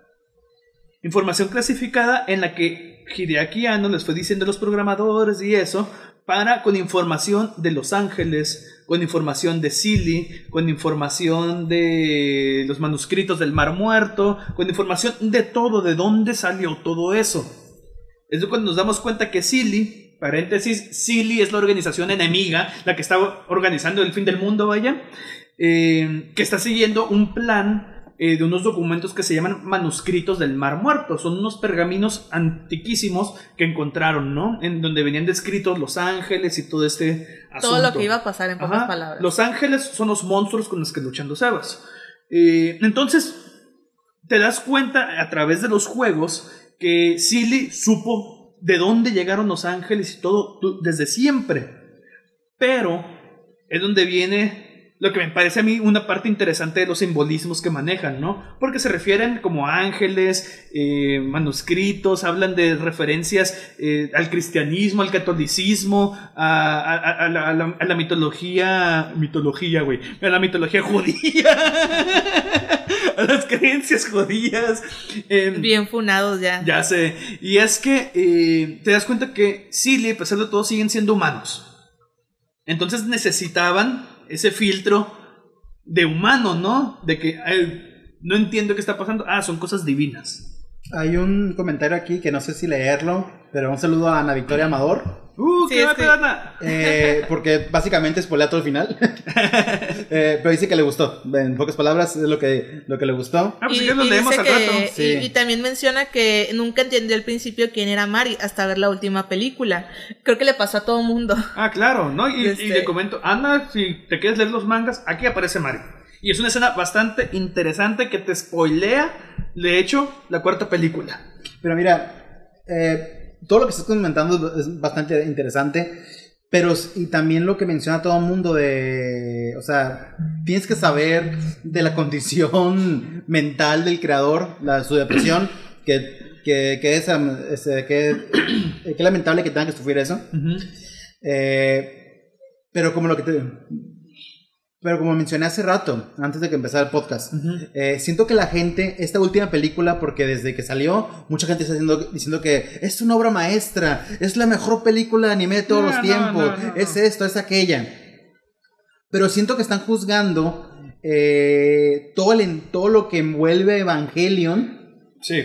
Y no juzgan a la película por lo que es. Ah, la película realmente para fines cinematográficos no es buena. ¿Por qué no es buena? Porque el 80% de lo que aparece en, tu pantalla no le explican nada. O sea, es simplemente un festín visual. Eso sí, la película visualmente es un deleite. O sea, todo lo que pueda. De hecho, eh, visualmente, o sea, la animación, yo creo que sí es la mejor que yo he visto. No he visto gran cosa, pero en, animación sí es lo mejor que yo he visto. No, y aparte de que no es extrañar, porque ves Evangelion de los 90 y se ve muy chingón. Sí. La verdad, o sea, para la época en la que está, está muy chingón. O sea, no ha envejecido realmente tanto Evangelion como tal. Y bueno, sí ha envejecido te das cuenta que envejeció cuando ves las películas. Ah, claro, pero ah, tienes que ver las películas para ver la diferencia. Para ver el contraste, ¿no? ¿no? estoy muy segura si estoy recordando mal o es porque vimos este, algunas críticas, ah, pero eh, creo que aparecen escenas de la primera parte de las, de, la, las temporadas, así como recuerdos. Se, nota, la diferencia, pero si tú ves la serie por sí sola, que yo la vi pues desde el comienzo. que está en Netflix, que está remasterizada, se ve se ve muy bien. yo la película 3 la tercera película, la verdad fue la que menos me gustó de las tres.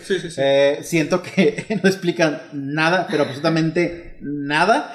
Es porque es homofóbico. Es porque soy homofóbico. no, no soy, créanme. Eh, de hecho, me cayó, de hecho, me gustó mucho más la relación de Kaworu en la, en la 3 que en el anime, déjame decirte. No, de hecho, porque profundiza en la relación. es una de las quejas que yo tenía. Bueno, termina tu punto y luego hablo de Kaworu. Eh, este pinche Kaworu. No, este. Pero ya la cuarta, o sea, eh, yo puedo entender a los fans, como a ti, que duraron esperando ocho largos años para ver qué pasaba. Lo más gracioso es que te das cuenta que no tenían nada hecho cuando sacaba la 3, porque ya ves que al final de cada película aparece un Ah, avance, sí, uno- avance de lo que va a pasar. Nos estábamos riendo mucho cuando Pues, vimos ese todo lo que pasó en las escenas de próximamente no pasan en la No película. pasan. Entonces, eh, te das cuenta que no tenían nada, ¿no? Ni hacia dónde iba la mendiga serie, la película, perdón. No, Entonces, Nosotros vimos los episodios, para explicar las películas, eh, un- una película por día. Duramos cuatro Ajá, días sí, viéndola. igual yo, sí. Y veíamos los avances como para, ay, pa- para, picarnos, Ajá. ¿no? Para la, la siguiente película. Y, de hecho, siempre... Los avances, las primeras dos sí están muy buenos. Es- sí, ¿eh? están Sí. Muy buenos. Eh, que por cierto, no se, puede, no se pueden quejar del fanservice porque desde el avance te dice que va a haber. Ah, huevo, sí. Entonces, ya para cuando llegas a la tercera película, eh, simplemente son, es una secuela de pelea Ujú. que sale así como mi- un robot que se nota que es el de Asuka y el de Mari, así Están fusionados mitad es me- mitad rojo, mitad rosa. Y le dije, no tienen nada hecho de la película. No. No, no tenían literalmente nada. Le dije, hicieron esa escena nada más para mostrar un avance, como para decir, ay, espérenla. Pero no sale nada. O sea, tiraron completamente esa parte y le echaron a la basura y dijeron, vamos a hacer otra cosa. Sí, de hecho ya es la que yo considero, así lo divido yo, ¿no? Yo no leí eso en ningún lado, pero así divido yo las tres etapas del director de Hideaki Anno. La etapa depresiva, la etapa estoy ganando un chingo de dinero, la etapa ya tengo un chingo de dinero para hacer lo que yo quiera. Que es con las Rebuild. sí. No, y, o sea, mira, yo soy, digo, yo soy también fan de la, de la, de la, de la serie, quizás no tanto como tú. Y la verdad es que en un punto en esos ocho años dejé de esperar la película, la verdad. Eh, simplemente, pues ya, cuando salga, que salga, ¿no? Pues sí. Eh, pero yo creo que la gente que sí se pudo haber esperado así con muchas ansias, empieza la cuarta película con una premisa que la verdad te quedas tú, oye, qué padre, ¿no? O sea, que pasan 14 años, te quedas, ¿qué? Esa es la tercera. No, en Es, la, es la tercera. Sí. Ah, bueno, sí, perdón, me equivoqué. Pasan, pasan 14 años y esperas a que, a que, a que pase algo bien cabrón, no pasa nada. Eh, no te explican nada. Dices, ok, está bien, va, va. En la cuarta van a explicarme. No explican, explican nada. nada, De hecho, nada, nada. eh, De hecho, los primeros Empe- 40 minutos no te explican nada. Ajá, y aparece, o sea, y estás viendo un, un crossover de Gurren Lagann con Evangelion. o sea, Gurren Lagann meet Evangelion. Sí. Eh, ¿De dónde sale esa, esa nave gigante Evangelion? Eh, Evangelion nave? ¿Quién sabe? Nomás, de- nomás en algún Un mago momento lo nada hizo. más- Un mago lo hizo. No, en algún momento nada más dijeron, fue como un diálogo entre Ritsuko y Misato, nomás diciendo, ah, es la nave que le robamos a, a Nerf y ya. Sí, no, no es como que estén diciendo nada más, pues. Yo, eh, pues, concuerdo con gran parte de las cosas que dice Atos. A mí no me gustaron muchas cosas de las películas, pero algo que sí me gustó es cómo profundizan más en los personajes. Sí. A muchos le les cambiaron la historia, desde como a Asuka, que casi por completo le, le cambiaron el background, pero eh, me gustó mucho cómo profundizaron en la relación de Kaworu y Shinji. Yo soy fan de, de esa ship y yo siempre pensé que debieron de haber terminado juntos, pero pues obviamente es Japón. Es un ángel, no se y, puede. eh, son machistas, perdón, son homofóbicos y machistas. Pero eh, en, la, en el anime, uno se queda como, ¿por qué Shinji, después de haber conocido al vato un día y medio, se pone así? Así Ajá. que voy a decir, porque O sea, porque- chingados. No, porque chingado Shinji. Porque hasta llega a gritar él, yo lo amaba, o sea, yo amaba a Kaworu. Quien diga que no es canon, la relación, pues está mal, porque Shinji dice que lo ama. Y te- Eh, puedes amar a cualquier persona. pues sí, eh, el caso es que yo dije, ¿por qué después de un día y medio, o sea, se pone tan mal? Ajá. Ahora en las nuevas películas me gustó eso, ya se ve más natural. Sí, son varios días los Son- que pasan juntos. pues, no, no se dice cuántos días, pero se ve que No, pero se ven varios los juegos de días, luces que sí. hacen. Sí. Se ve varios días un- que, que pasaron realmente tiempo de calidad conociéndose y formando una relación. Y ahora sí entiendes el dolor de Shinji al perderlo. Y te explican muchas más cosas de este personaje. Que ¿De dónde desde- viene? de dónde viene. ¿Para qué viene? Y para conocer a Shinji, obviamente, y amarlo y hacerlo feliz. Él mismo lo dice. Pues sí, pero fue programado para eso. Chicos, me informa aquí la producción que nos estamos mamando con el tiempo. ah, bueno, eh, Entonces, no, para... espérame. Y entonces nada más ya para la- ya la recta final, eh, ¿cuáles son las impresiones que les deja la película y, eh, y, y- y cuáles creen que es la trascendencia que eh, pues esta película deja, ¿no? Porque se supone Ok. que ahora sí es el final final. Sí, mira. Voy a dar mi- mi- ya mi comentario final, ¿no? Eh, Una hora después. Sí, ya sé. no, con, con de las, con de las Rebuild, eh, pasaron mucho tiempo entre cada una de las películas. La primera creo que es del 2007 y Sí. la última es 2021, no mames. Eh, 14 años. Sí, o sea, entre, entre, entre las mismas series, las Rebuild, pues. Entonces, eh, yo estoy seguro que. La edad de los niños elegidos. Todo estuvo planeado. Todo estuvo planeado. Yo estoy seguro que Hideaki Anno fue haciendo las películas a lo largo de este tiempo. No es un- una obra maestra que él tuvo siempre planificada. No, lo No. fue haciendo y modificando eh, sea, a, lo largo de. Ni siquiera de el anime lo tenía bien planeado. Exactamente, de hecho, de hecho él mismo lo ha dicho, eh, que en gran parte eh, tenía una idea, por supuesto, pero gran parte la fue mien- mientras la fue dibujando. Eh, entonces con las películas sucede lo mismo y se puede notar a partir de la segunda película. En la primera vemos muchas cosas y muchas referencias al anime. Sí, es como casi el inicio del, del anime. Ajá, de hecho, toda la primera película es prácticamente un resumen del anime, Los primeros seis episodios. de pero hecho. con diferencias. Una, una característica así muy, muy, muy. Y de las escenas más famosas de- del anime es cuando van Asuka y, y, y Rey en el elevador. Ah, Y que Asuka le da una cachetada a Rey en el anime. Y aquí en, la- en la- en las películas sucede la misma escena. Le quiere dar la cachetada y Rey le detiene la mano. Como si de alguna manera supiera o algo así, ¿no? sí, de hecho cuando lo vi me quedé como de...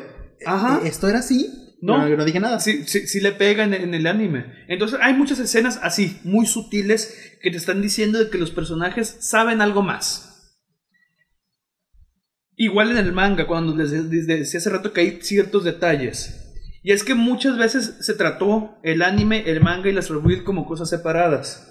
Pero es que es una sola historia. Es una sola historia, y todo. una junto. vez que vean las películas van a entender por qué es una sola historia. No quiero decir aquí No, no, este, yo tampoco voy a decir. spoiler, pero sí es una sola línea temporal. Ajá. Y Hideaki Anno tuvo, en la cuarta película, tuvo que, de alguna manera, con, arreglar su complejidad que armó, desenredarla ahí de manera muy como pudo, Y creo que me agradó más. para que Shinji tuviera un buen final, ahora sí. El final de, de, de The End of Evangelion es muy bueno, impactante. Te deja así de... ¿Qué, pedo? ¿Qué, qué, qué- qué- qué chingados? Pero no es el final de Shinji porque no fue el final de Hideaki Anno. O sea, si, si estamos considerando que es la obra de él, o sea, en la que está él como, como autor, pues su, su historia no terminaba ahí. ¿Por qué? Porque al final, de alguna forma, logró ser feliz. Y es que les voy a compartir, para que se suba la página junto con el, cuando se sube el episodio, eh, hay una serie de capturas que sacó la gente de internet, eh, creo que es un documental, no estoy seguro, en las que hay escenas del documental en las que lo enfocan a él y enfocan a la esposa de Hideaki Anno y son escenas calcadas en la cuarta película. Eh, eh, es algo que no mencionamos, pero el personaje de Mari está basado en la esposa de Exactamente, Hideaki Anno. por eso es importante Mari en, la, en, la- en Evangelion, por eso entró después. No sé si se casaron después o se conocieron después de la serie. Creo y, que sí se conocieron Y tal vez por eso en la serie no estaba Mari. Y es que lo que le comentaba Iván cuando terminó de la película, que de nuevo, o sea, la película a mí como, como película no me gustó, pero sí entiendo todo el trasfondo y a fin de cuentas soy fanático de Evangelion y me gustó la serie, ¿no? Pero sí se nota eh, los niveles de, de, de salud mental que tenía este, Hideki. Quizás cuando, cuando hizo la, primera, la versión, la, la, la 90, estaba mucho más joven, tenía un, eh, estaba en una fase de su depresión muy distinta. Ahora pasan 20 años, hace esta nueva, estas nuevas películas y quizás, y lo que muchos eh, dicen, por, también por entrevistas que han salido de él, que Hideo- este, que de alguna manera ha podido madurar eh, emocionalmente ha podido sobrellevar mejor su depresión y en gran parte porque tiene a este soporte que es su esposa, ¿no? Claro. Entonces, Su esposa y un chingo de terapia. sí, y un chingo de dinero. Sí, sí, o, sea, o sea, prefiero mil veces ser depresivo con un chingo de dinero a ser depresivo pobre. Entonces, eh, pero sí se nota esto, pues, de que muchos dicen, es que este, tuvo un final feliz Shinji, a diferencia del primero, ¿no? Ujú. Pero también se puede hacer como una analogía al final que, que está teniendo Hideki Anno, Es- pues es de lo que que ya es quise decir, feliz. exactamente. Y entonces, y también todos los que crecimos viendo Evangelion, quizás este, estamos, o sea, no son los mismos de hace 20 años. Ujú. Eh, y como que todos en el fondo queríamos pues, ya ser felices. Y también es lo que le Pues dio sí, a lo- ¿no? al Y- público. Y, y queríamos que Shinji fuera Y- feliz. pero una felicidad real. Y, y yo creo que ese es el mensaje de, de la, de la última película. El escoger el mundo real. Sí, porque en, la, en las primeras películas, la, el discurso que daba Hideki Anno era de que, oye amigo, no, este, este, no importa si te sientes de la chingada, es normal llorar. Puedes ser, este, puedes sentir miserable y ser feliz con los demás. Y ahora es, oye, no mames, o sea, no, no vas a ser feliz con los demás ni con nadie si tú tienes feliz contigo Si no te mismo. arreglas No, y- primero. Y, aparte es buscar tu felicidad, porque al final de, de la película vemos eh, que Shinji, eh, pequeño spoiler, eh, se va con una persona en específico Sí. a ser feliz con esa persona en específico. o sea, y a los demás, pues que les vaya bien. Sí, pero se pudo eh, de- desapegar de ellos. Algo que no había logrado en, en- en la- en las En- en las partes anteriores anteriores, finales, ni en sí. el manga, Pues es ni en el anime. Al final queda claro que Anno es Shinji y él Es un mi- self-insert de es él y mi pinche esposa. historia y yo Huevo. quiero ser feliz. Y bueno, yo creo que ese es el mensaje. Eh, vean, Que, vean nadie, las- que nadie entendió, pero ese es el mensaje. No, no, es el mensaje Sí, de las sí. películas. O sea, Pero- el, el final sí lo van a entender, la parte de en medio, no. No, pero vean las películas. Les recomiendo primero, si tienen el tiempo y el interés, vean la serie primero. El manga no, no se lo pueden brincar de. Nada más, si les gustó mucho, leanlo.